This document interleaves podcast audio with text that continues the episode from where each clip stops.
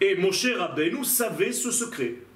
Dans le Zohar de Parashat Yitro, le Zohar nous dit comment est-ce que Moshe a choisi des hommes pour diriger des choses. Lecha anashim.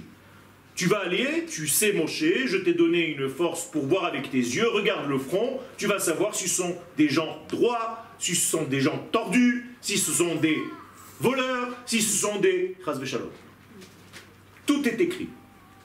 Sur le front. Sur le front. Et pas que.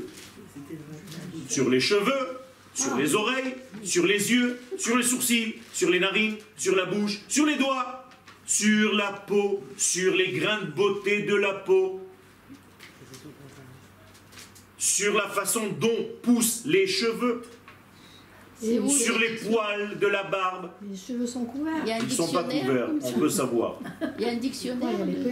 Et tout ceci est donné, mais n'allez pas chercher. Ce sont des études que pour en réalité faire partie du Sanhedrin Bezrat Hashem qui va bientôt se mettre en place, il faut aussi savoir toute cette sagesse-là. Il y a des caméras qui prennent l'eau.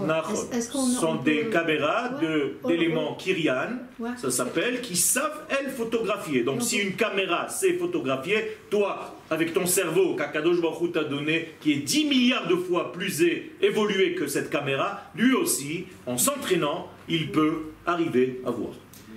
Donc on peut voir, et ça s'étudie. D'accord?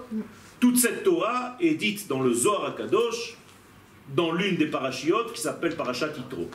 Mais peu importe, n'allez pas chercher là-bas parce que vous allez devenir un petit peu fou en essayant de regarder. C'est beaucoup plus complexe que le premier degré qui est visible à l'œil.